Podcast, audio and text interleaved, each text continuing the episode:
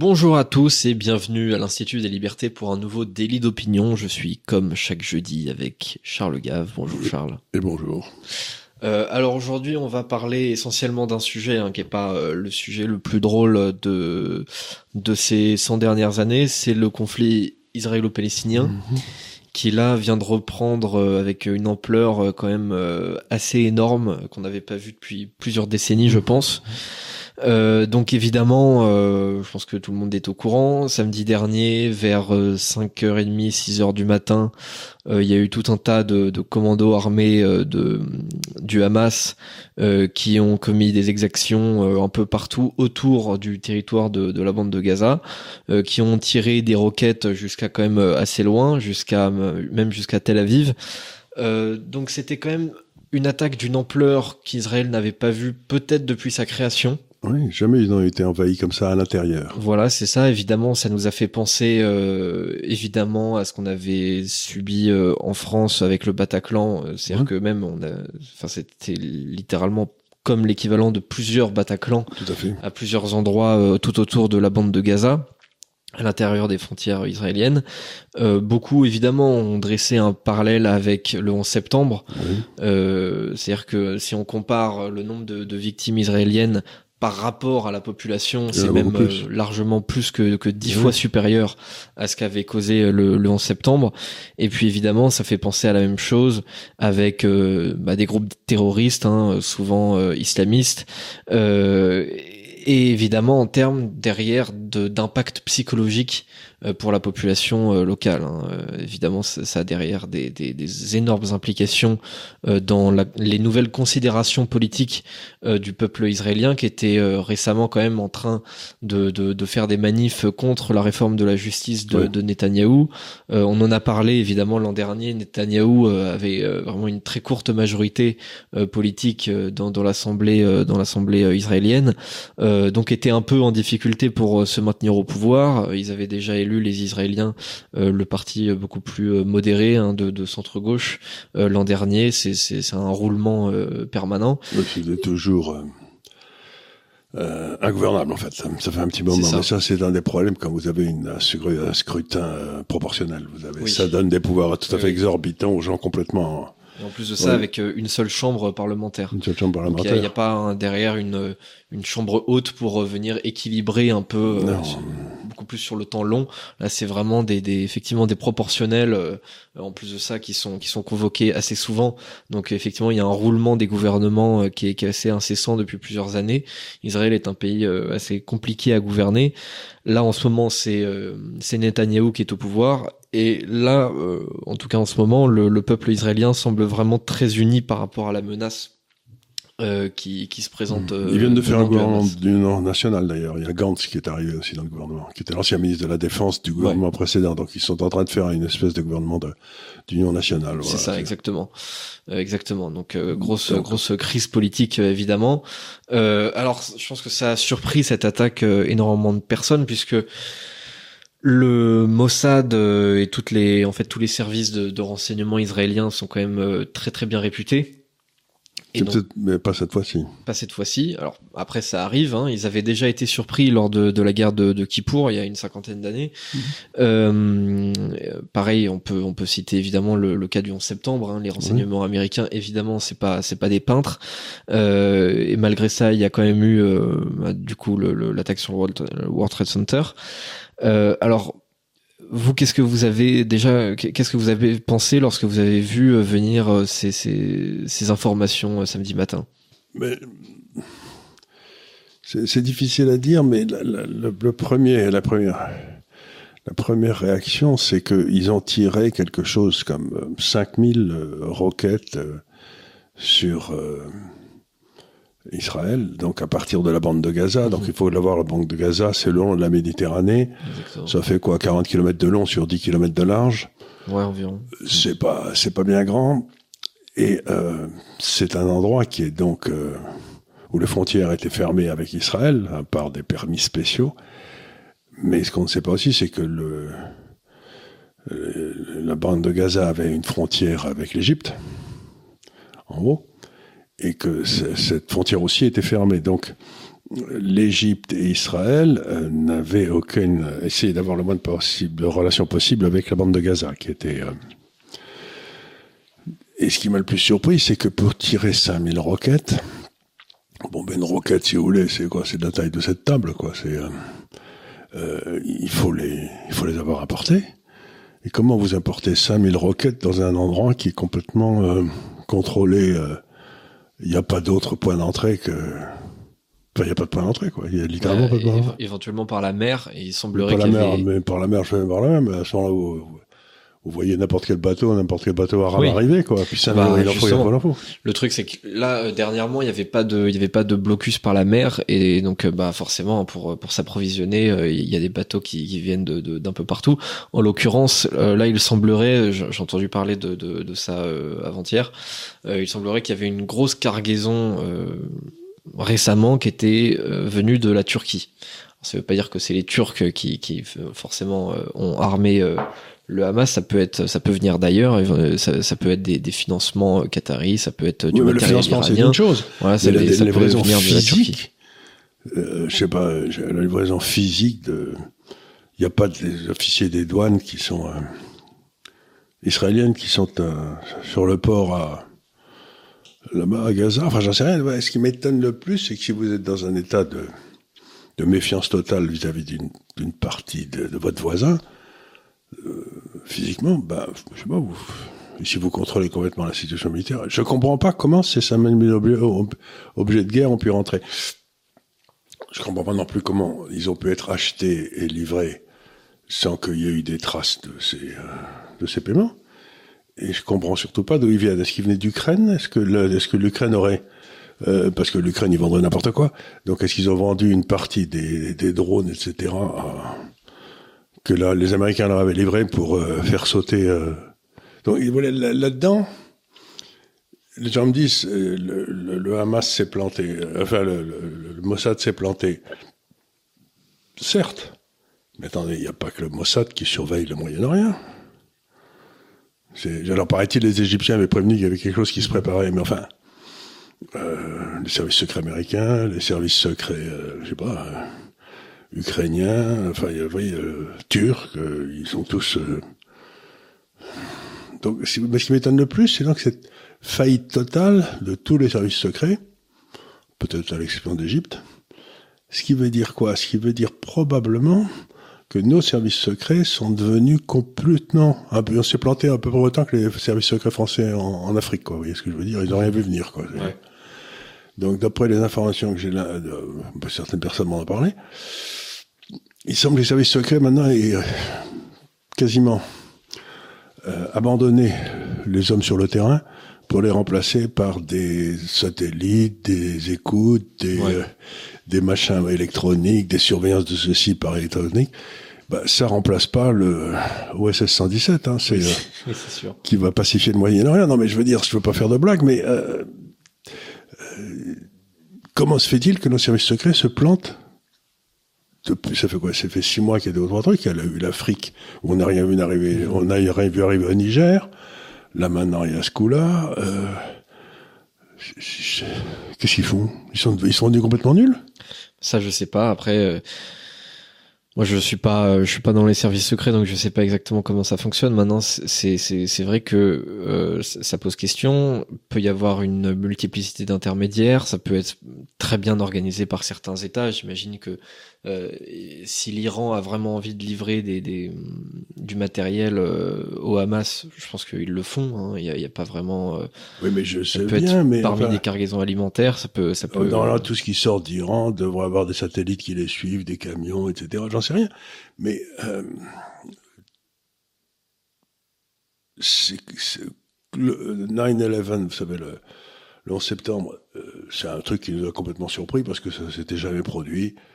Et puis, euh, c'était aux États-Unis qui n'avaient jamais été attaqués sur leur sol. Donc, euh, les types, ils ont, ont peut-être vu des signes annonciateurs, mais c'est sans doute le coin le plus surveillé du monde.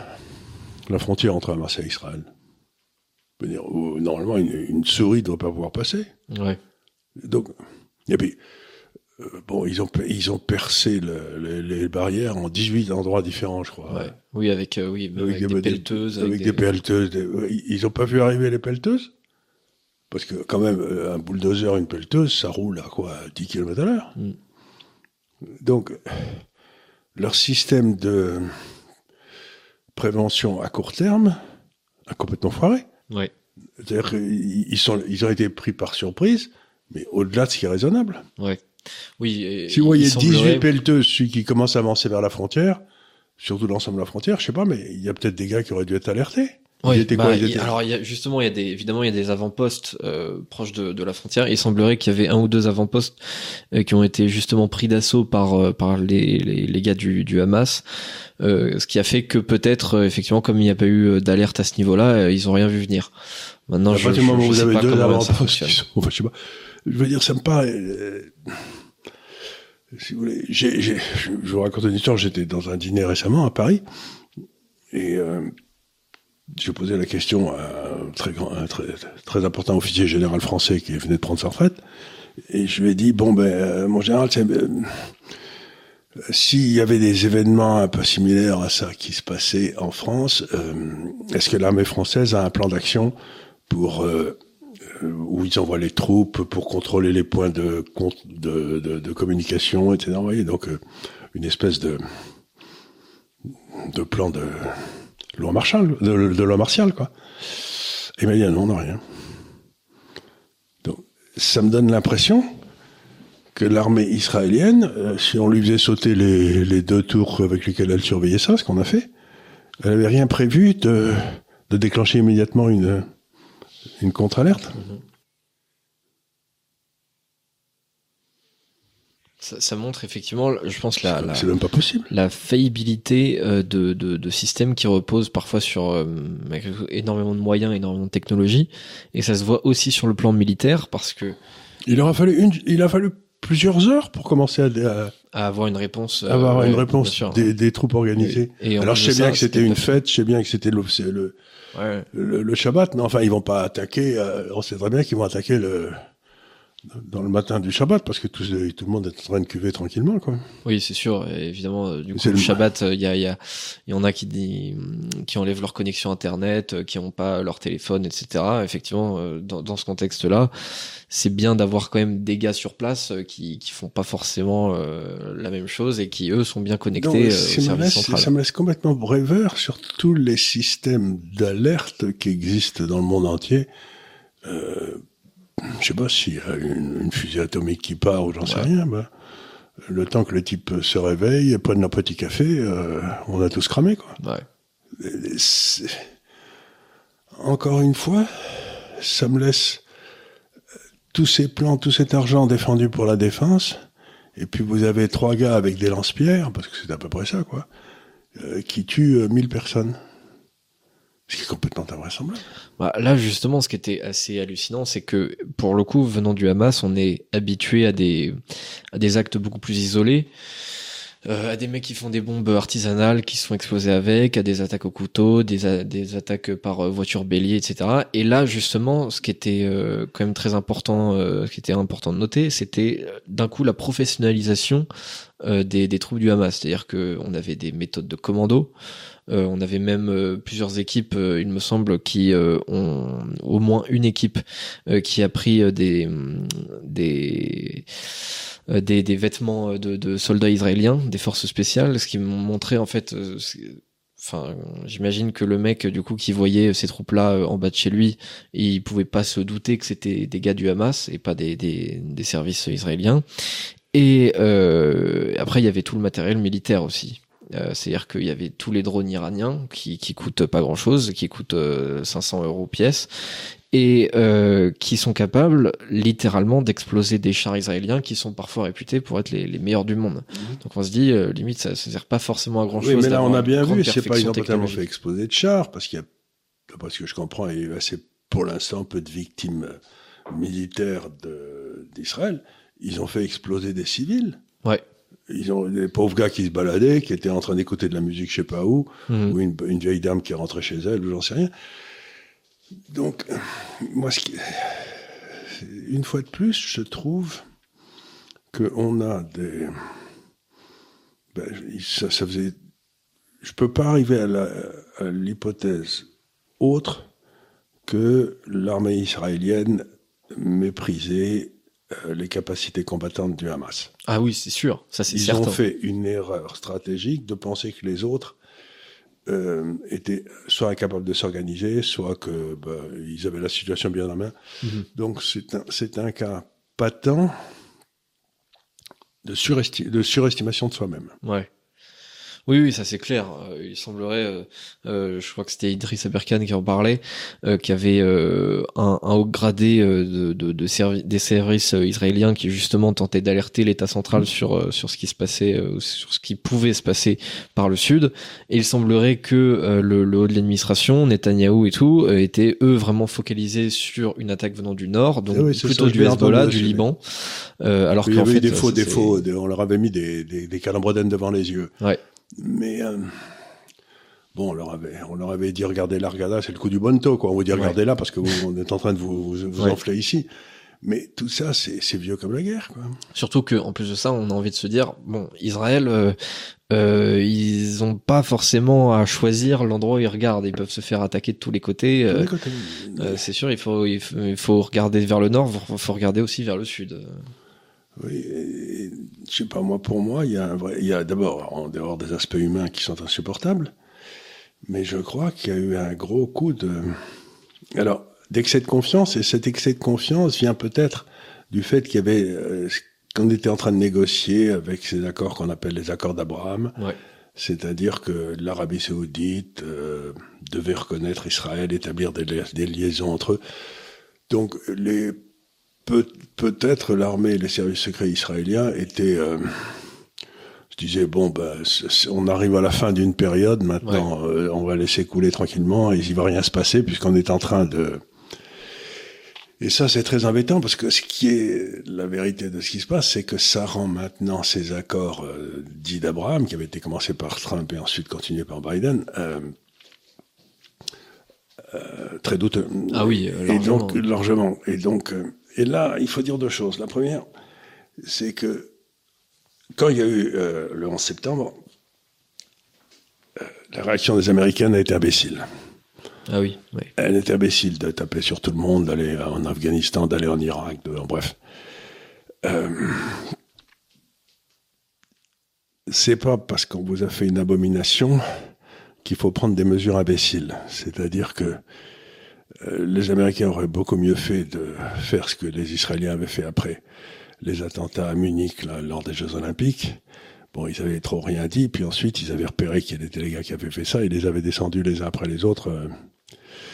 donc ils auraient mieux fait de repérer qui étaient les gars qui avaient commandité ça, et puis ensuite les que plutôt que de laisser les euh, les Américains attaquer tout le monde, se ruiner, se perdre leur réputation et, être là. On est aujourd'hui avec une armée américaine qui est en train d'être défaite en Iran, en, en Ukraine.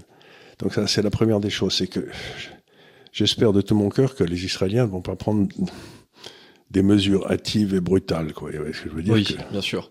Qu'ils essayent de savoir qui a commandité ça, qui a payé, et que ces gars-là, euh, je, me souviens très bien, c'est il y a quelques années, il y avait les Irakiens, c'était quand les qui avaient descendu un avion américain ou quelque chose. Non, c'était les Iraniens qui avaient descendu un avion américain. Et les Américains étaient très très fâchés. Et du coup, ils avaient été tapés sur l'Irak. Ce que je veux dire, c'est mhm. que il faut il faut éviter de taper pour le plaisir de taper. Quoi. Il faut savoir se restreindre. Ça va être difficile de se restreindre pour les Israéliens parce que ce qu'on leur a fait, mais euh, aller faire quelque chose. Enfin bref, j'espère qu'ils seront euh, utiliser leur force à bon escient. Donc ça, ça c'est la première des choses. Et la deuxième, c'est que ça veut dire certainement que en Iran, il y a euh, une division du pays entre ceux qui veulent continuer à être gérés par une théocratie là, avec millénariste, de ceux qui financent le, le terrorisme dans le monde entier, et puis une partie de la population qui aimerait bien que euh, recommencer à vivre normalement comme il le faisait autrefois. Et c'est donc euh, parce que j'imagine pas que ça peut être organisé par les même par les Qataris, ils n'en ont pas les capacités. Donc c'est sûrement les Iraniens qui l'ont fait. Si c'est les Iraniens, ben, il, ça a une implication tout de suite, c'est que les Américains avaient permis aux Iraniens qui discutaient dans ces espèces de discussions qui se passaient au Moyen-Orient, dont on a beaucoup parlé, ici, ils, ils, ont, ils les, les, avaient permis aux, aux Iraniens d'accroître leur, leurs exportations de pétrole d'à peu près un million, un million et demi de barils par jour en, en cachette, parce qu'en normalement, ils ne pouvaient pas. Ben, et ben, il est évident qu'ils vont arrêter. Donc euh, le niveau de vie iranien va se répéter la gueule. Ouais. C'est-à-dire que les, il y a toute une partie de l'arme de, de, la population iranienne qui n'est pas iranienne et qui n'est même pas chiite. Et donc ça, ils doivent commencer à en avoir à la casquette d'être, de, de, vivre comme des rats, mmh. parce qu'il y a les, il y a les mollahs fous qui font n'importe quoi. Ouais. Donc, d'autant plus effectivement si en plus de ça, ce, ce, cette théocratie euh, est, est d'autant plus menaçante pour leurs conditions matérielles. Ben de plus en plus. De plus en plus. Ils ont commencé euh... à s'en sortir ça un peu mieux et pas ils en ouais, un coup oui, sur le buffet. Donc logiquement, la meilleure réponse pour les Iraniens, ce serait de s'arranger avec les Américains pour euh, qu'il y ait un changement de régime, non pas à Hamas, on s'en fout là, c'est pas beaucoup d'importance, mais en Iran, quoi. Mais, Ouais. il faut, mais pour ça, il faudrait beaucoup d'habileté. Et à ce moment-là, si l'Iran tombait, ben, euh, retombait dans, un- dans un régime normal, on pourrait espérer que ces, ces- ces- ces négociations pour faire la prospérité de la région pourraient reprendre plus que jamais, quoi. Ce serait, euh, Oui, c'est sûr. donc, euh, la bonne sortie de tout ça, ce serait que la population iranienne se révolte, quoi. Ouais, effectivement, euh, l'Iran est dans une position un peu un peu compliquée. Euh, alors on sait euh, que, que l'Iran a tout à voir avec euh, le Hamas et, et son armement, que ce soit financement ou euh, même euh, envoi de matériel. hein. Tous- tous les drones euh, qui sont envoyés par euh, par le Hamas, c'est des drones iraniens euh, qui qu'on a dont on a bien euh, appris l'existence avec le conflit ukrainien Mhm. justement, puisqu'ils en vendent euh, aussi à à la Russie. Euh, certains même pensent que des soldats du, Hamas ont appris à les utiliser en Ukraine. Bon, ça, moi, je peux pas savoir, je, je suis pas, je suis pas sur place, hein. Euh, mais certains le pensent. Et en revanche, euh, il semblerait que les services euh, iraniens s'étaient dit surpris euh, de, de, de l'attaque euh, du Hamas. En tout cas, c'est c'est ce que c'est ce qu'affirme le, le New York Times. Euh, je ne sais pas si c'est vrai, je ne sais pas si c'est faux ou si c'est une manière euh, quelque part de se dédouaner en termes de responsabilité, c'est-à-dire on est Il un peu derrière, mais Il c'est est pas nous. possible qu'une partie de l'Iran ait été surpris et n'ait pas été au courant de ce que faisait l'autre partie. C'est- possible, oui. C'est par par exemple l'armée est peut-être dans un camp et peut-être les, les gardiens de la révolution sont dans l'autre. Voilà, c'est- pas. Donc le fait que l'armée n'ait pas été au courant de ce qui se tramait, euh, que faisaient les gardiens de la révolution, c'est pas impossible. Ça, parfois euh, dans les pays totalitaires comme ça, une partie du pays est pas très au courant de ce que fait l'autre. Ouais, c'est sûr. Et évidemment, du coup, ça les met dans une position un peu compliquée. Alors, d'un côté, ça remet aussi euh, l'Arabie Saoudite euh, plus euh, davantage dans, dans son camp, puisque l'Arabie Saoudite, on en parlait, ça devait être en juin ou juillet dernier, euh, préparer un accord commercial assez important avec euh, avec Israël, ce qui était aussi une manière de reconnaître l'existence de, de, de cet. État euh, et de de- d'engager des relations euh, normales, ce qui du coup bah, baissait considérablement l'importance de toute la Ligue arabe contre contre le, le, le, le sionisme en gros. Et euh, bah là, ça les remet euh, complètement dans, dans le même camp euh, que, que l'Iran euh, vis-à-vis de cette question. Donc l'Iran est beaucoup moins isolé que qu'auparavant, Euh, mais d'un autre côté, effectivement, euh, ça les met aussi dans des relations euh, beaucoup plus compliquées avec, euh, bah, par exemple, avec la Russie. Ça les remet dans, dans des relations beaucoup plus compliquées aussi, évidemment, bah, par rapport en fait à, à, à tout l'Occident. Et effectivement, euh, en Iran, on risque de prendre beaucoup plus de place ce camp euh, qui, est, qui est le camp beaucoup plus euh, laïque, beaucoup moins sur sur le côté Et il faut, pro, pro Hamas, etc. Quoi. Et il faut aussi réfléchir au rôle de la Turquie, parce que la Turquie, si Ouais. vous voulez, c'est, c'est la grande puissance du coin, ça l'a toujours été depuis très longtemps. Et une, une grosse partie de la population iranienne, si je dis pas de bêtises, sont des, des, des Turcs Oui, des- oui, des- c'est ça, des Aziris. Ouais. des Turcs aziris, et euh, qui doivent être pas très contents d'être soumis à ce, à ce, brouet euh, chiite depuis, euh, qui Ouais. les empêche de faire des affaires avec la Turquie qui est juste à côté.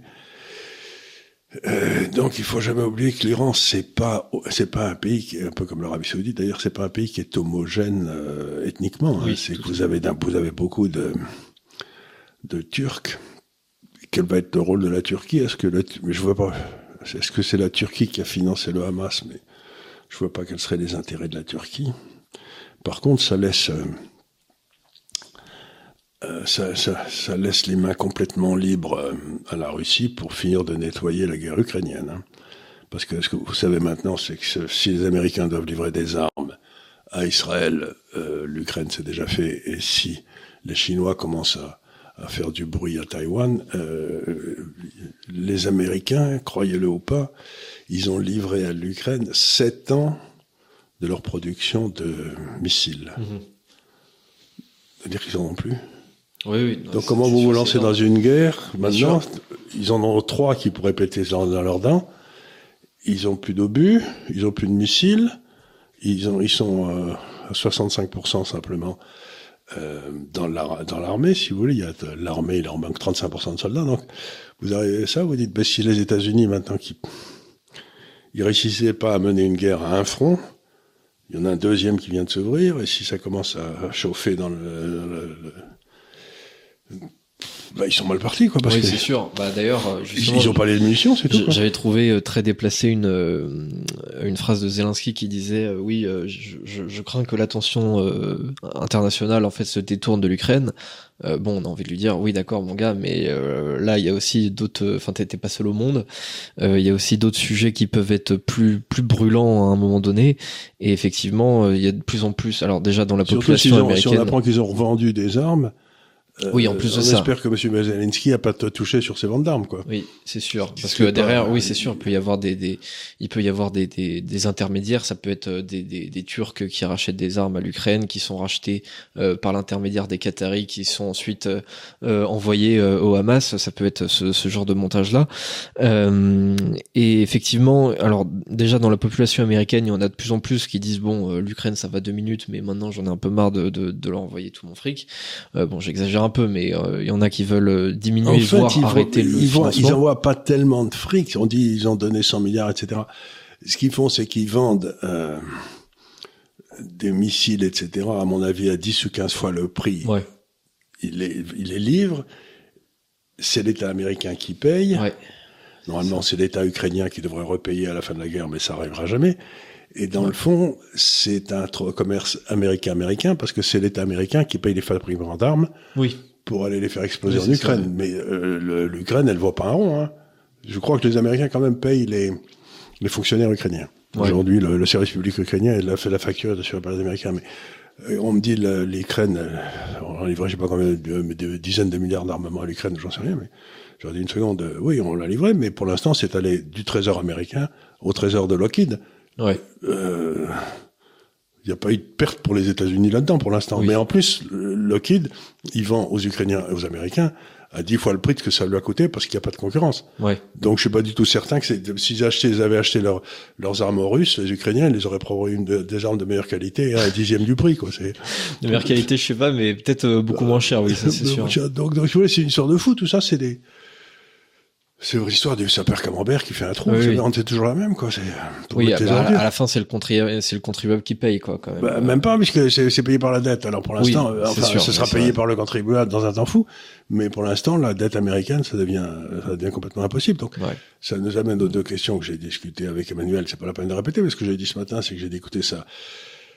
Il faut savoir l'impact que ça aura sur deux variables économiques extrêmement importantes. La première, ben, c'est le, le prix du pétrole. Bon, pour toutes les raisons que tout le monde comprend. Et la deuxième, c'est euh, les taux d'intérêt à cause des déficits budgétaires partout. Mmh. Donc, la vraie question, c'est quel, quel effet ça va avoir sur ces deux variables? Si ça amène à une hausse des prix du pétrole, à une hausse des taux d'intérêt, eh ben, en Europe, on est mal parti, quoi. Mmh. Parce que là, on en prend plein la tête. Ouais. Donc, euh, c'est toujours pareil. Dans les, dans les conflits, d'habitude, euh, il y a ce qu'on appelle les, les, les, les, les victimes euh, qui passait là par hasard. Vous savez, collatéral. Le, Collatéral, le pauvre gars qui passait par là par hasard. Ouais. il se ramasse La balle perdue. La balle perdue, et puis vous savez pas où il est là. Bah, mais j'ai peur que dans ce cas-là, une fois plus, la, la victime collatérale, ce soit l'Europe. Quoi. Ouais, bah, comme, euh, comme assez souvent. Euh... Oui, bah, évidemment, quand vous vous baladez dans un mauvais quartier, et que vous n'êtes pas très armé, en principe, vous en prenez pas la tête. Donc, si, L'Europe a des mauvaises fréquentations avec des gens pas convenables comme les États-Unis en ce moment. Ben, elle en bombe la tête parce que euh, elle fait semblant d'être là, elle sert à rien, si ce n'est à ramasser des mauvais coups. Quoi. Hmm. Alors évidemment. Mais qui sont les gars qui dirigent la diplomatie européenne Je veux dire. Euh, ah bah, la diplomatie européenne, là, elle est un peu à la ramasse. Hein. Euh, là, on a appris quand même euh, éléments diplomatiques que l'Europe allait arrêter d'envoyer de, de, l'argent à la Palestine. Euh, ce, ah, qui, ce qui nous a permis effectivement d'apprendre qu'on envoyait de l'argent à la Palestine, puisque je ne le savais pas et apparemment. Donc j'imagine que l'Europe doit en envoyer. Les États-Unis doivent en envoyer aussi, j'imagine, euh, tant qu'à faire. Euh, puis c'est possible. L'ONU doit en envoyer. L'ONU, oui, c'est. L'ONU, je crois que c'est le plus gros budget de l'ONU, les, réfugiés palestiniens. Là, vous savez. Ah oui, oui, l'ONU, c'est sûr. Euh, donc ils doivent recevoir. Et l'Europe envoie encore envoyer en fait encore plus d'argent apparemment que, que le Qatar. Enfin, on a envoyé, j'ai appris ça du coup 290 millions d'euros. Euh, D'ailleurs, il y a des pays qui, qui s'opposent à la à l'arrêt de, de, ce, de ce versement, euh, notamment, je pense à l'Espagne. Euh, il y a aussi euh, l'Irlande qui veulent qu'on continue à verser. Qui veulent qu'on continue à verser, oui, oui. C'est oui, c'est c'est effectivement assez curieux. En même temps, soutenir Israël, en même temps envoyer de l'argent à la, à, la, Palestine. Effectivement, c'est une sorte de schizophrénie diplomatique. Mais ce qui est effrayant dans tout ça, c'est que j'avais lu des articles aussi là-dessus il y a longtemps c'est-à-dire que l'Europe envoie de l'argent au Hamas, au Hezbollah, et à, pas au Hezbollah, je crois, mais au Fatah, qui est dans le nord, là, euh, dans la Cisjordanie. Ils envoient pas mal de fric, et il n'y a aucune condition attachée. C'est-à-dire qu'ils envoient littéralement un chèque en blanc, et les types, au chef là-bas, les, les types les dépensent absolument comme ils veulent. Donc il n'y a rien qui arrive à la population. Oui, c'est ça. C'est-à-dire, oui, on peut totalement envoyer de l'argent et derrière, ça, ça, ça, peut être 100% du budget utilisé dans, dans de, de l'achat d'armement. L'achat d'armement ou, le compte en Suisse du. Euh, de, ou le compte en Suisse, tout à fait du, de tel ou tel leader, de leader, du, grand leader Maximo du moment, quoi. Exactement. Ça, ça peut être, euh, c'est absolument pas contrôlé. Euh, c'est absolument pas conditionnel. Donc effectivement, on a appris ça. Donc c'est pour l'instant le seul élément de réponse diplomatique de l'Europe. Euh, après, ce qui m'intéresse, c'est la réponse diplomatique aussi euh, ailleurs, et je m'interroge notamment euh, sur le sort des, des BRICS, puisque on avait vu venir une recomposition diplomatique mondiale avec la guerre en Ukraine. On voyait que d'un coup, il y avait en quelque sorte l'Occident, et puis ensuite une recomposition à partir de la Russie qui, elle, s'orientait clairement vers la Chine, et il y avait tout, tout ce couloir qui va en gros de, de de l'Inde jusqu'en Turquie, en passant par l'Iran, qui, était quand même une, une pièce très importante de, de tout ça. Euh, les BRICS qui voulaient vraiment se se, se montrer comme l'anti-G7 en, quelque sorte. En fait, les BRICS, ils se montaient comme ce qu'on appelle le, non-Ouest. L'Ouest, le G7, le FMI, la Banque mondiale, tous ces trucs-là, et puis qui étaient perçus de plus en plus comme des outils du colonialisme blanc et puis qu'ils étaient, ils étaient en train de créer autre chose. Euh, je je vois pas une seconde pourquoi ce mouvement s'arrêterait. Ah oui. Euh, je vois très bien pourquoi euh, il y a certains pays qui vont ralentir leur. mais au départ, il y avait qui? Il y avait le Brésil, l'Afrique du Sud, la Chine, la Russie et, et l'Inde. Voilà, c'était ça bah, vous prenez la Russie, l'Afrique du Sud, la Chine, l'Inde et la Russie, et ben, ils vont continuer leurs travaux pour essayer de trouver des monnaies de paiement, etc., comme ils l'ont fait jusque-là. Euh, L'Arabie Saoudite, euh, l'Algérie avait demandé à rentrer, bon, bah, ils vont peut-être attendre un petit peu, mais euh, euh ça montre le simple fait que les États-Unis aient décidé d'envoyer un puis deux porte-avions face à Israël, à mon avis, renforce beaucoup la nécessité de faire les briques. Si vous voulez pas que les États-Unis vous envoient un porte-avions, vous devez plutôt être allié avec la Chine et la Russie. Vous voyez ce que je veux dire C'est euh, donc aussi paradoxal que ça paraisse, pour moi, ça, ça renforce le non le non ouest en, ah en disant regardez, quand vous êtes perçus comme étant de l'Ouest, ce qui est le cas d'Israël, quand le veuille non, ils sont perçus comme étant nous. Mhm. Ben, euh, vous avez plein d'emmerdements. Tandis que si vous êtes dans le non-Ouest, ben, vous avez beaucoup moins d'emmerdements. On va pas, on va pas venir vous chercher. Donc aujourd'hui, ce qu'il y a de dramatique dans ce qui se passe, c'est qu'on voit que Israël apparaît, du moins au Moyen-Orient, comme le, le porte-avions du colonialisme européen Ouais. ou américain, de la domination de l'Europe et des États-Unis sur le. Je dis pas que c'est bien ou c'est mal, hein, moi, je, moi je, mais je vois très bien la façon dont euh, nos ennemis vont utiliser le fait qu'Israël, euh, il y ait des porte-avions pour aider. Mhm. Mais alors, par exemple, je pense euh, à un pays évidemment comme comme la Russie.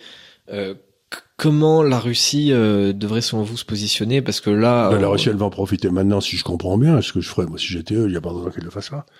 C'est que, bon, ils réussissent pas à avoir des, enfin, ils- les négociations n'ont pas lieu, qui auraient dû avoir lieu en mars de l'an dernier, mais ça, c'est autre chose. Ben, maintenant, qu'est-ce qu'il leur reste à faire? Il leur reste à prendre Odessa. Vous savez, vous avez là, Oui, oui, vous, ouais. avez- vous descendez comme ça, puis vous arrivez à la, en bas, vous avez Odessa, qui est la seule porte de sortie de l'Ukraine. Le seul port qui leur reste.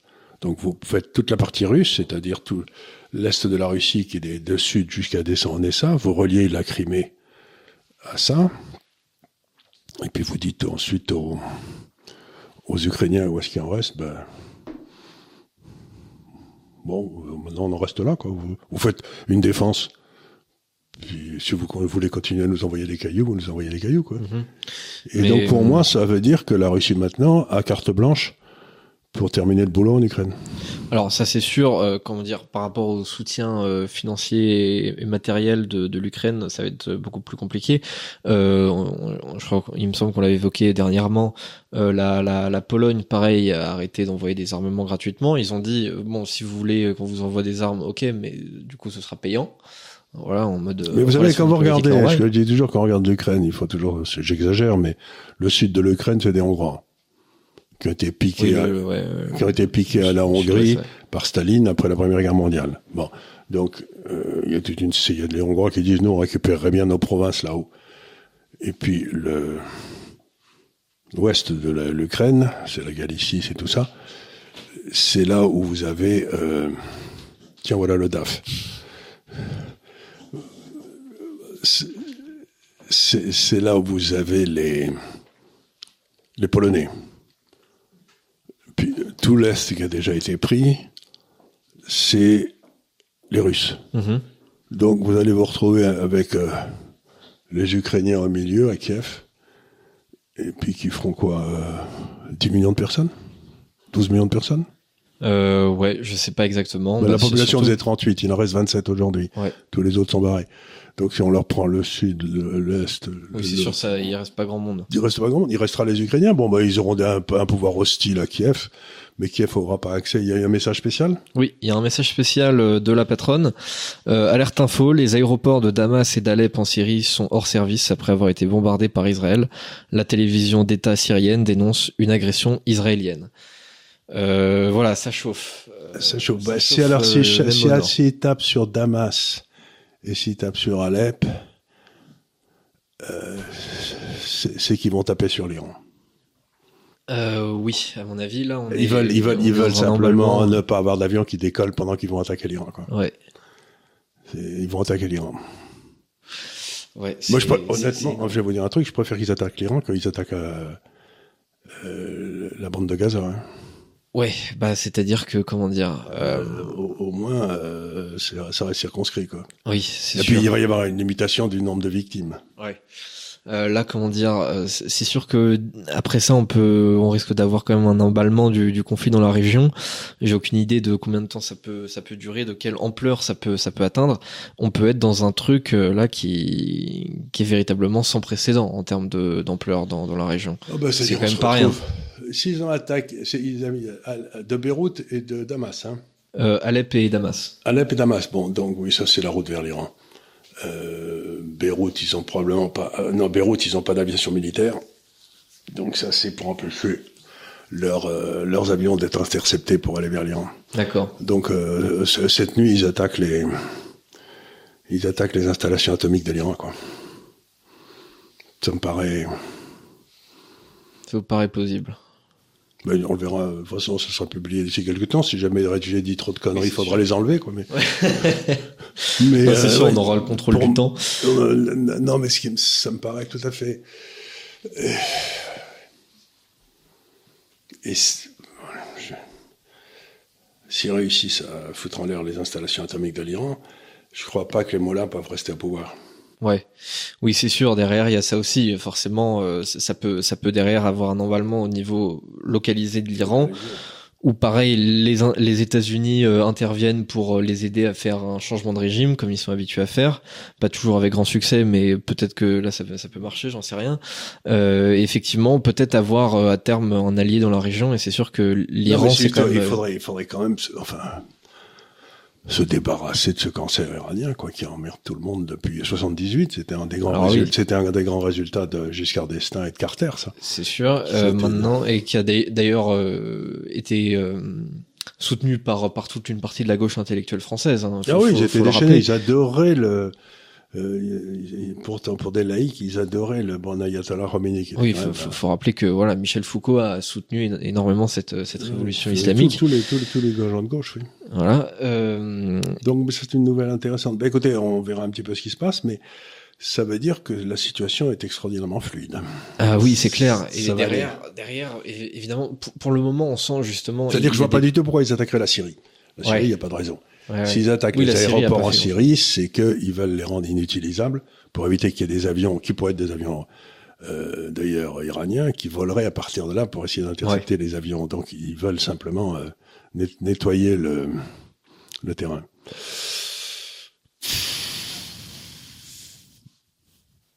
On s'embarque dans quelque chose là, j'ai l'impression. Mais je sais pas. Je, on publiera ça si, si ça, si ça, puisque l'on réfléchit à haute voix. Donc, moi, je préfère de loin. Si vous avez affaire à l'hydre de Lerne, vous savez qu'il y avait, euh, je sais plus combien de têtes, 7 ou 12 ou je sais plus combien, cette espèce de monstre que Hercule a vaincu. Il faut couper les têtes. Ça sert à rien d'attaquer les petites gens à Damas ou à, ou à, ou dans la bande de Gaza si vraiment le cœur du problème, c'est l'Iran, la, moulocratie en Iran, bah. Oui, c'est sûr que si on qui élimine... intervient partout, si c'est elle qui était derrière si ça. On si on élimine le régime iranien, effectivement, derrière, il n'y a, y a, pas, y a pas tout le reste. Euh, C'est-à-dire sur là, le, scénario dont on parle se mettra encore plus en place, quoi. Ouais.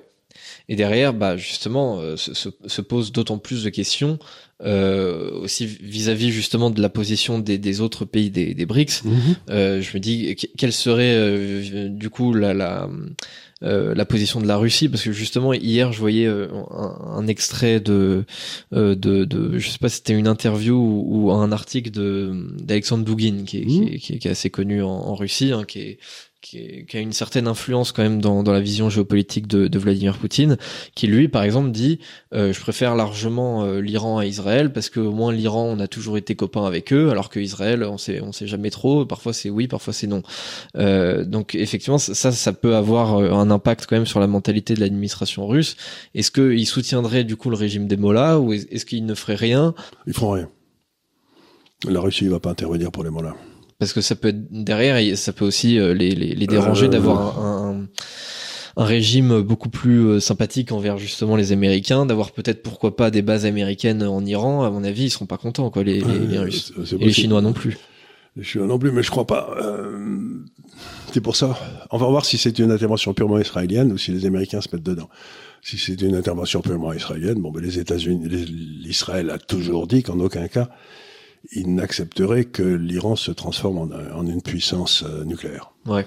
Donc euh, ils l'ont toujours dit. Donc ils le rentrent de temps, ils, nettoient le, ils nettoient le, nid de frelon et puis on verra. Mais euh, ça redonnera aussi une certaine crédibilité militaire aux États-Unis si, si ça avait lieu. Ce qui serait peut-être pas une mauvaise chose parce que pour l'instant. Oui, c'est sûr que là, c'est ils sont dans un sacré bourbier en Ukraine. Euh, c'est sûr que ça redorerait un petit peu le, le, le blason de l'armée américaine. Ouais. Alors, qu'est-ce qu'il faut dire d'autre? Ben, il faut dire que euh, ça n'interrompt pas le mouvement euh, de l'Asie centrale vers l'Inde parce que ça, il y a d'autres façons de passer que par le Moyen-Orient. la plus facile, c'était le Moyen-Orient, mais vous pouvez passer aussi par l'intermédiaire du Pakistan, etc., et en remontant. Euh, donc, ça n'interrompt pas. Par contre, le, grand, le grand jeu, ce que j'espérais, c'est que ça, ça inclut le Moyen-Orient, l'Inde et l'océan Indien, et que ça aille jusqu'à l'Indonésie, quoi, et que tout cet océan-là soit. Il est évident que euh, si maintenant euh, ces manœuvres réussissent à exclure le Moyen-Orient, ça augmente terriblement les risques aussi pour l'Europe, parce que ben, c'est des voisins à nous. Donc euh, moi, ce que j'espérais, c'est que ces voisins à nous allaient se développer très fort et que ça allait nous aider un peu dans leur développement, parce que nous, on pouvait leur vendre des trucs, comme par exemple euh, Air Liquide, j'en sais rien, oui. Mais si d'un seul coup, ben, ils se développent pas parce qu'ils continuent à se mettre sur la gueule, euh, ben, ceux qui vont gagner avec le développement de l'Inde vers l'océan Indien et vers le Pacifique, c'est ben, c'est le Japon. Ouais. C'est le Japon et la Chine. Donc c'est pas du tout les mêmes, quoi. C'est il me semble qu'il y a vraiment un. ce serait dommage parce qu'on se retrouverait avec simplement la moitié du boulot fait, quoi. Il y, a, il y, a, un développement immense potentiel au Moyen-Orient. Oui, c'est sûr. Entre le Moyen-Orient et l'Inde, il, y a une espèce de. Ce serait dommage que d'un seul coup, pouf, ça tombe à l'eau, quoi. Oui, bah là, euh, là, effectivement, ça se présente pas hyper bien, euh, notamment, euh, notamment pour pour l'Iran qui est quand même dans une dans une position très compliquée. Euh, pareil, on, même moi, je, je pensais euh, peut-être euh, avec une certaine naïveté que ce conflit israélo-palestinien, alors il n'était pas en train oui, on de, pensait qu'il était en train, c'était une, que, une, comète qui était en train de mourir, enfin que ça allait s'arranger. Voilà, c'est ça que, c'est-à-dire que tous les pays qui étaient autour globalement euh, commençaient, même s'ils étaient euh, officiellement mhm. euh, pro-palestiniens, commençaient quand même à se désintéresser largement de ce conflit. Mhm. Il y avait de plus en plus de relations commerciales qui étaient faites avec Israël, manière détournée, indirecte, mhm. venant de ces pays-là, de reconnaître du coup la légitimité d'Israël. Donc c'était une sorte de, de, de, de non-dit, quoi. C'est-à-dire bon, on n'est pas d'accord avec leurs frontières, on est, mais bon, voilà, on va pas, on va pas en faire tout un fromage. Et puis de toute façon, à chaque fois que, que quelqu'un essaye de contester militairement l'existence d'Israël, ça se retourne systématiquement contre lui depuis 1947. Donc euh, euh, c'est rarement une bonne idée. Euh, D'ailleurs, c'est ce qui est aussi en train de se, se reprendre dans la gueule le, la bande de Gaza. Hein. À chaque fois, c'est on, on fanfaronne le jour même quand on apprend qu'il y a, qu'il y a quelques quelques morts à côté israélien, et puis ensuite on se prend des, des, des bombardements euh, dans la face et ça fait ça fait moyennement du bien. Euh, c'est ce qui se passe littéralement depuis depuis des décennies. Et ça commençait effectivement à s'estomper. Il y avait euh, de, moins en moins de, grosses sorties de ce conflit. Et euh, bah là, on est quand même euh, dans une très très grosse reprise qui peut avoir effectivement un emballement euh, au-delà encore des frontières. C'est-à-dire que c'est pas purement israélo-palestinien, c'est en fait un peu israélo-arabe, quoi. Euh, non, attention, les, les Iraniens sont pas des oui, Arabes. oui, non, vous avez raison. Les, Iraniens, les Iraniens, ni les Turcs, ni ils peuvent être musulmans. Oui, comment dire, moyen-oriental. Moyen-oriental, oui. C'est comme on disait dans, dans mon enfance, on disait le Proche-Orient. Oui. On appelait ça le Proche-Orient, toute cette région, c'était le Proche-Orient, ce qui était plus joli que le Moyen-Orient, parce que le Moyen-Orient, ça va un peu plus loin. Voilà, mais j'aimais bien l'expression Proche-Orient. Donc oui, mais en même temps, euh, peut-être, il y a des gens qui sont en train de se rendre compte que tant qu'il y aura ce régime en Iran, euh, on peut pas faire de progrès. Hmm. C'est clair. Et donc, si ils ont pris la décision, ce qu'on va savoir dans les heures qui viennent, de, de, de liquider les opérations euh, militaire euh, euh, atomique de l'Iran, dont je suis bien certain que Israël doit savoir où elles sont et comment les liquider. Bah c'est sûr, ils sont, à mon avis, ils sont aux premières loges. Hein, donc, donc là, c'est les cartes sont en train de tomber. Quoi. Ouais, c'est clair. C'est-à-dire qu'aujourd'hui, on a, il y a quand même un très gros, on a, on a fait rouler les dés sur la table et euh, et, et, et, là, c'est à la limite, euh, c'est l'Iran qui a commencé à faire rouler les dés sur la table. C'est parce que ce coup-là vient d'Iran. Ouais. Donc, si, ils ont commencé à faire rouler les dés sur la table. Euh, si ça leur pète dans l'œil, euh, je vais pas pleurer quand même. Oui, c'est sûr, c'est sûr. Euh... Ce qui serait horrible, c'est qu'il y a une opération militaire et qu'elle rate. Ouais. Oui, ça, ça c'est sûr, ce serait vachement compliqué pour, pour tout le pour tout le camp occidental. Ce serait ce serait une grosse réaffirmation effectivement du du régime des des Mollahs. Pas une bonne nouvelle pour pour Israël.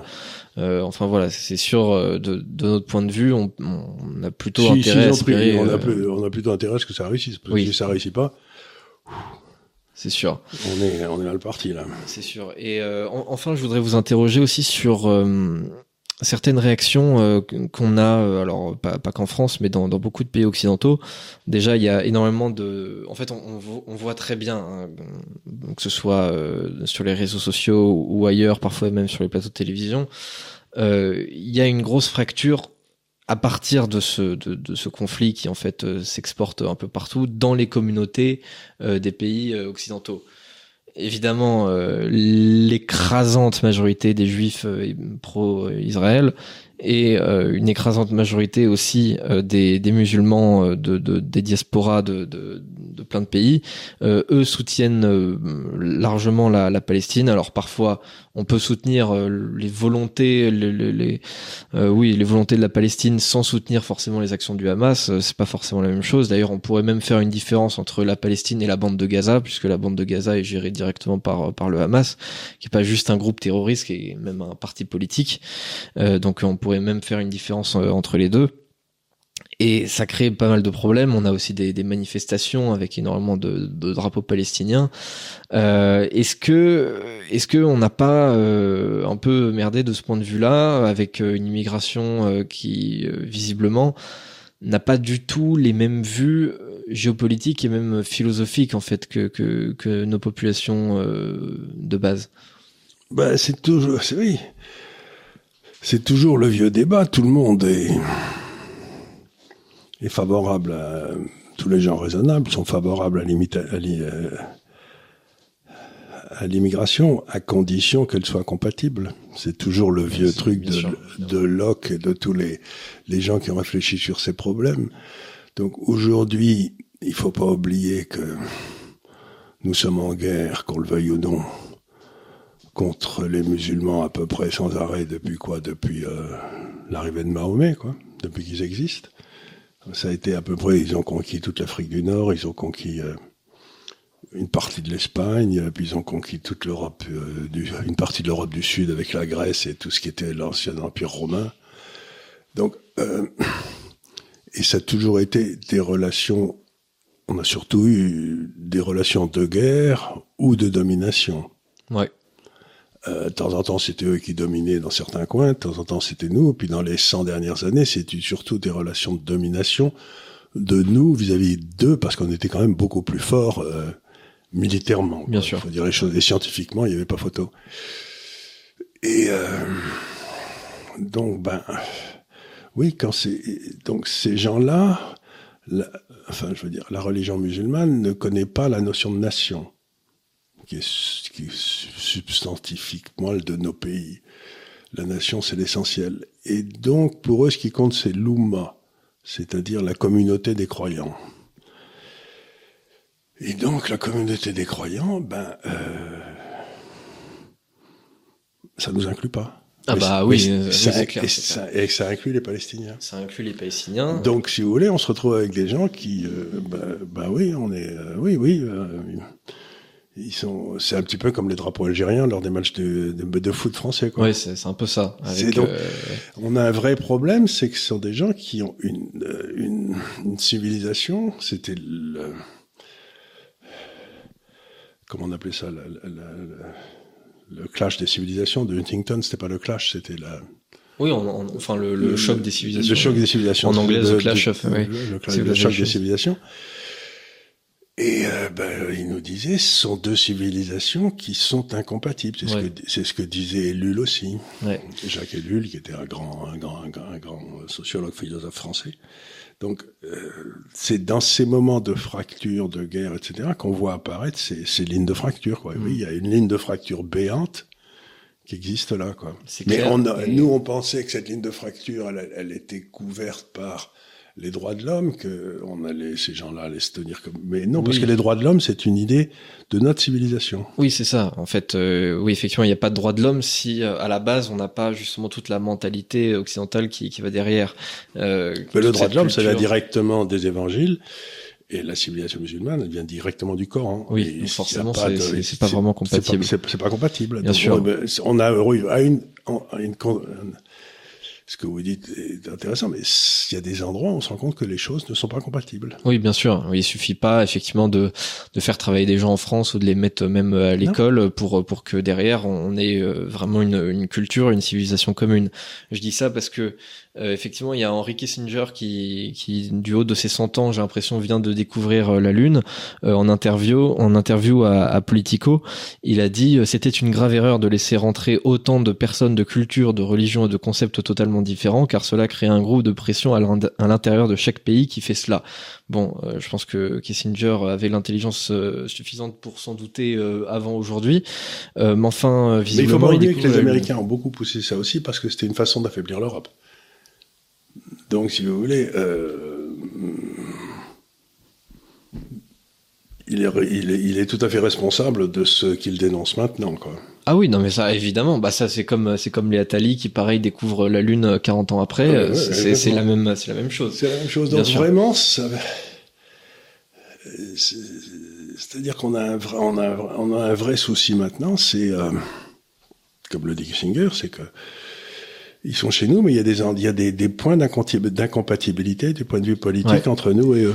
Et ça se voit aussi effectivement dans même dans la politique politicienne, puisque euh, on a alors surtout la LFI, enfin la, la France insoumise, euh, et aussi à un certain degré euh, Europe Écologie Les Verts, qui a quand même un mal absolument fou à condamner euh, les actions du Hamas.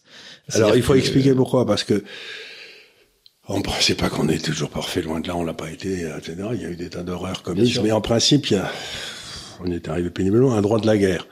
Un droit de la guerre, c'est-à-dire que quand vous vous engagez en guerre contre un autre pays, euh, vous massacrez pas les civils, vous massacrez les femmes et les enfants doivent être épargnés dans la mesure du possible, etc. Ouais. Tandis que là, si vous voulez, on a eu vraiment euh, les premières attaques, ça a été contre des civils. Ouais. Et, c'était la, la, la norme, quoi. Voilà. Et donc là, euh, ils auraient attaqué des postes armés, ils auraient, tout le monde aurait dit bon, bah, c'est très bien, bravo. Soldat contre soldat, on, comprend. On, comprend. Tandis que là. Euh, euh, oui, c'est sur attaquer des, des, des, des, vieilles dames, des, des jeunes femmes, les, les, les, les enfants, les violés, etc. Donc ça veut dire que là, on a la forme ancienne de la guerre qui était de la terreur, on tue tout le monde, et puis la forme bah, qui a guère mieux, mais enfin la guerre, où on a soi-disant mis des règles mais que personne ne suit. Donc là aussi, on trouve une espèce de... Euh, c'est-à-dire, c'est quand même la première fois depuis euh, la Deuxième Guerre mondiale que des gens sont tués dans la rue parce qu'ils sont juifs. C'est quand même inouï, quoi. Le, type, il sort, d'abord, on n'est même pas sûr qu'il est juif, puis ensuite, on le tue. Oui, parce que. Parce, qu'il est. ça veut dire qu'on accepte. Encore une fois, il y a une responsabilité collective dès, que vous rentrez dans la responsabilité collective que les juifs sont mauvais ou les blancs sont mauvais ou les, les noirs sont mauvais, j'en sais rien, dès que vous acceptez ça, ça implique le camp de concentration et le meurtre racial. Ah oui, mais d'ailleurs. Et donc c'est ça qui, c'est ça qui révolte les gens. C'est pas qu'on ait tué des civils, c'est qu'on ait tué des civils parce qu'ils étaient juifs. Oui, enfin, oui, les, les C'est pour nous. Effectivement, c'est c'est presque incompréhensible, quoi. Alors bien sûr, pour nous, c'est incompréhensible puisque bah la dernière fois que, que, que quelqu'un a fait ça en Europe, euh, je veux dire, tout, tout le monde l'a unanimement condamné. Après, on a fait tout un tas de lois dans tout un tas de pays pour être sûr que ça ne se. Il peut y avoir de responsabilité qu'individuelle. C'est pour ça si le type a une arme, vous le flinguez, c'est très bien. Mais si le type est un civil désarmé que vous le flinguez alors que vous, vous avez une arme, Uh, oui, c'est sûr, c'est radicalement différent et, euh, et c'est fondamental à comprendre puisque justement, euh, autant au, début de, de l'existence d'Israël, ceux qui combattaient pour pour la Palestine, c'était l'OLP. Depuis quelque temps, l'OLP euh, arrive à discuter avec le, le régime israélien.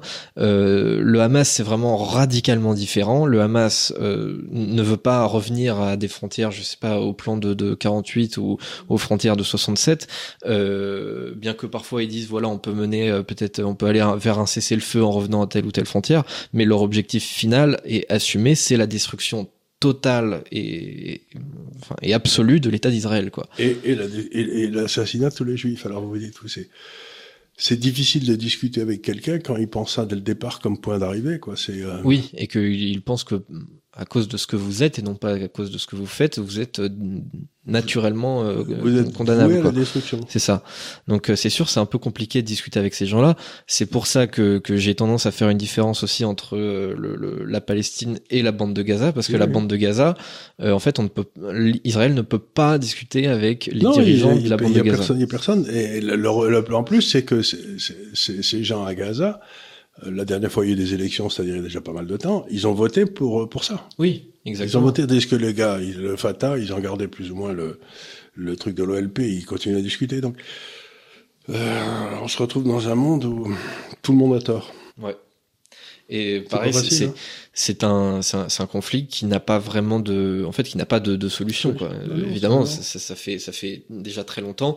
Ça fait déjà depuis le, le début du siècle que, que à peu près personne n'est content. C'est les, Philippins. Euh, pas les Philippins, c'est les, les, Philistins. Les Philistins, c'est ça. C'était la euh, Palestine. On a donné ce nom à, à, la Terre Sainte, c'est les Romains qui ont donné ça pour enlever le nom de juifs dedans, c'était pour euh, parce qu'ils voulaient plus qu'il y ait de juifs là-bas, puisque après la destruction du temple, donc on a appelé ça la Palestine, les Philistins. Mais euh, les Philistins, c'était il y a quoi? Il y a 3000 ans. Oui, c'est ça, oui. Ça fait 3000 ans, ans qu'ils se mettent sur la gueule. Alors, ce serait quand même pas, ce serait difficile qu'on réussisse à trouver une solution aujourd'hui, mais on pourrait essayer de limiter les dégâts, quoi. Voilà un petit peu le. C'est clair, c'est-à-dire qu'il n'y a jamais eu, en fait, euh, même avant euh, avant 47, il n'y avait jamais eu d'État vraiment palestinien en tant que tel. Jamais eu de euh, ça a été ça a été sous souveraineté ottomane pendant pendant des, des, des siècles. D'ailleurs, vers la fin de, de cette période de, souveraineté ottomane, il y avait de moins en moins de personnes en, en, Palestine qui étaient en fait juste une partie intégrante en fait de, de, de du district de d'Alep, quoi. C'est exactement. ensuite, ça a été sous sous mandat anglais, donc pareil il n'y avait pas vraiment de souveraineté euh, palestinienne pendant ce mandat anglais et même euh, avant, il se trouve qu'il y avait de, de, de, plus en plus d'immigration juive, de d'achat de, terres, etc. C'est ça, il, il, commençait à devenir majoritaire euh, juste après 45. Donc forcément, il y avait une nécessité à ce moment-là de, de, fonder un État juif. Il y a eu cet État juif euh, dans, dans des frontières qui aujourd'hui sembleraient tout à fait raisonnables, mais qui n'étaient pas avec lesquelles n'étaient pas d'accord tous les pays arabes. Et à chaque fois, ça n'a fait que que, que, s'envenimer de, de, plus en plus. de guerre en guerre donc ben là, ben, espérons que cet abcès qui, est purulent depuis 70 euh, ans soit, soit nettoyé. Il ne sera pas nettoyé sur place, il sera nettoyé à la tête. c'est ce que j'ai toujours pensé. C'est-à-dire que c'est pas euh, si on si on peut commencer à donner une éducation convenable aux enfants là-bas, ce qui n'ont plus, euh, si on sort là, si on sort de la tête petit à petit, et si la prospérité revient, on peut espérer que ça s'améliore doucement, lentement. Mais euh, ce qu'il y a de certain, c'est tant qu'il y a des, des, forces qui continuent à subventionner le Hamas, etc., et ces forces viennent du monde musulman, euh, ces, ces, fonds viennent du monde musulman, ben, il n'y aura jamais de solution. Oui, c'est clair, c'est clair. Donc effectivement, on ne peut que espérer que bah, que Israël effectivement euh, s'attaque à la tête, notamment au régime iranien par conséquent. Euh, maintenant, les choses se passent pas toujours comme on espère. Oh, c'était toujours ce que disait. Euh, c'est ce qu'avait dit le chef des armées à Bush quand il avait lancé la guerre en Irak. Il a dit, vous savez, c'est très facile de lancer une guerre, c'est c'est de l'arrêter qui est difficile parce qu'on sait pas, pas très bien dans quel état on sera quand on va l'arrêter. Donc là, s'il lance une guerre Israël-Iran, on sait comment ça commence. On sait pas du tout comment ça finit, effectivement. C'est vrai, on, on, lance une machine dont on ignore le nombre d'engrenages. Donc, euh, ils y ont probablement pensé. Ils ont probablement pensé aussi à des à des manœuvres comme de faire sauter des pipelines, des, de fermer le détroit ouais. d'Hormuz, j'en sais rien. et à ce moment-là, on va se retrouver sans pétrole. Si Israël attaque euh, l'Iran, euh, je pense pas que le prix du pétrole va rester à 80 dollars à. Hein. c'est clair. Derrière, évidemment, il peut y avoir aussi des, des graves conséquences, même pour euh, pour les Américains, justement de, de, de ce côté-là. Donc euh, voilà, évidemment, on va suivre euh, ce, ce, conflit qui euh, ne semble pas prêt de, de s'arrêter, qui peut derrière aussi ouvrir tout un tas d'autres d'autres théâtres, puisque ben avec justement l'ouverture de la guerre en Ukraine, on a déjà un engagement militaire et financier américain. Euh, Ils peuvent pas en avoir un deuxième. Derrière, il y a l'Arménie. Bon, sur l'Arménie, euh, personne met un copec. mais Enfin, bon, euh, ça existe quand même. Derrière, il y a Israël. Donc, euh, c'est pas, c'est pas complètement euh, fou de penser que euh, euh, la Chine puisse euh, peut-être faire euh, Ouh, tenter ils un mouvement sur sur Taïwan. J'en sais rien. Non, je pense pas, ils vont rester bien tranquilles. Enfin, si je connais mes Chinois, parce qu'ils se disent, bon, Vous ils, connaissez sont, ils Chinois. sont en train, ils- les Américains sont en train de se ruiner, je vais les laisser se ruiner tranquilles. Oui, oui, c'est sûr. je vais pas cas, me ils mêler au truc maintenant, parce que ce qu'ils ont gagné. Ouais. Et, euh, Bah, pour l'instant, en tout cas, ils disent pas grand-chose. Hein, ils prennent pas ils parti. disent, au mieux si on se battait pas. Ouais, c'est oui. Ça me paraît, ça me paraît de- La, la paix, c'est mieux que la guerre. La paix, c'est mieux que la guerre. C'est déjà, donc le chinois, je suis tranquille. Vous savez, il y a un proverbe chinois qui dit que les plus belles batailles, les plus belles victoires, c'est des batailles qu'on n'a pas livrées. Ouais. Oui, c'est sûr. euh, à partir du dire moment où on est dans cette veut- mentalité, euh, on Non, a le temps. C'est-à-dire que vous laissez l'ennemi faire ses erreurs, Ouais, ouais, ouais. et puis euh, ensuite vous le poussez, il tombe. Oui, c'est sûr. Oui, les Chinois, on les connaît. Ils sont pas. Ils sont ils, pas- ils sont pas dans le court terme. hein. Ils- vraiment, non, ils voient, ils voient loin.